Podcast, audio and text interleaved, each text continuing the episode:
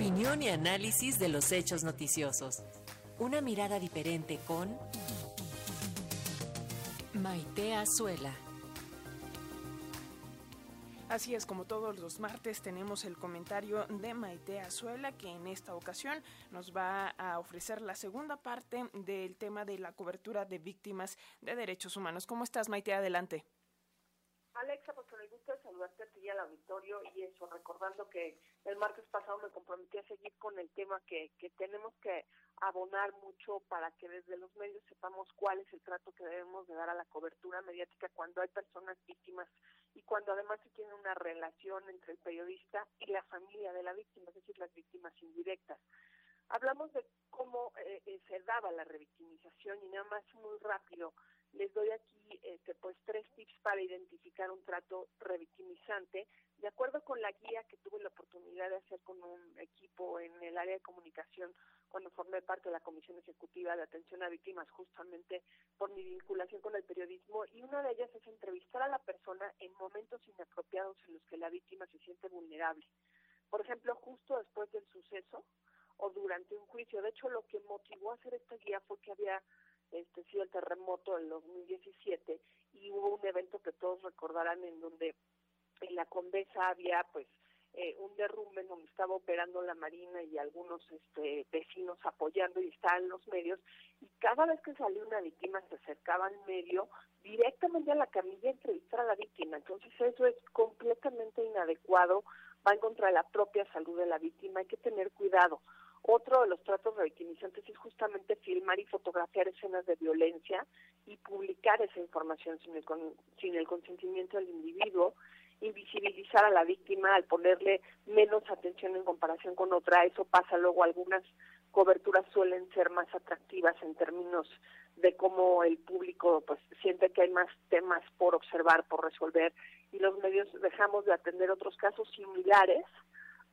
sabemos que si tratamos más aquel caso que llama la atención, pues probablemente tengamos eh, más reacción de, la audiencia, ¿no? Eh, para la cobertura revictimizante, también lo que sucede es que se publica el nombre o la dirección de una persona sin el permiso de la familia, ¿no? O sin su propio permiso, o se culpa a la persona por su propia victimización. Esto es lo que casi siempre le suele pasar a las autoridades y para los medios es muy delgada la línea entre no dar a entender que lo está haciendo y sí hacerlo, ¿no? Es la forma en la que relatan un suceso,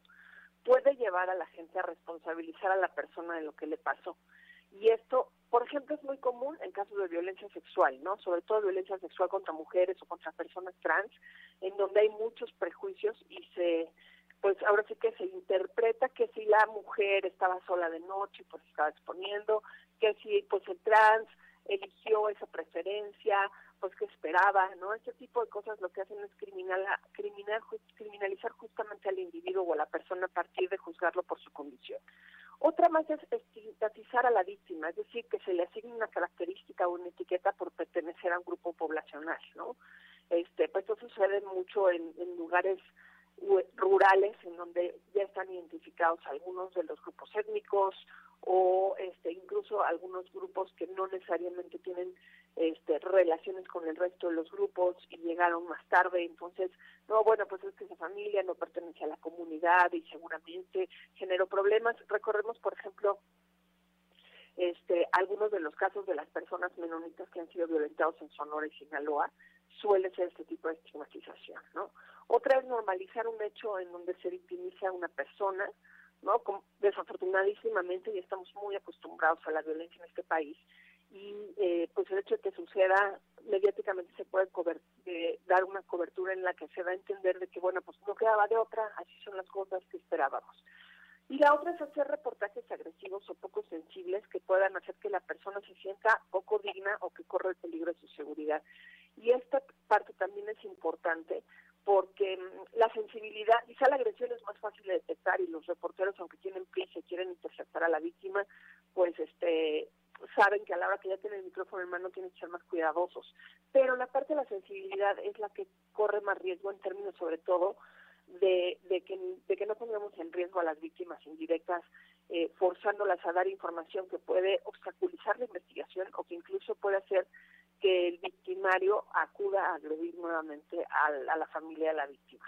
Entonces, bueno, creo que eh, por aquí con estas con estas observaciones podemos darle a la audiencia y darnos a nosotros este, los medios algunos tips de en qué estar atentos para no ser quienes revictimicemos cuando hacemos cobertura mediática de personas con víctimas, Alexa. Muchísimas gracias por toda esta información, por todos estos eh, tips, Maite, y desde luego queda mucho trabajo por hacer de parte de los propios medios de comunicación, pero seguiremos hablando de esto. Que tengas un excelente día. Igualmente, mucho gusto, nos oímos el martes.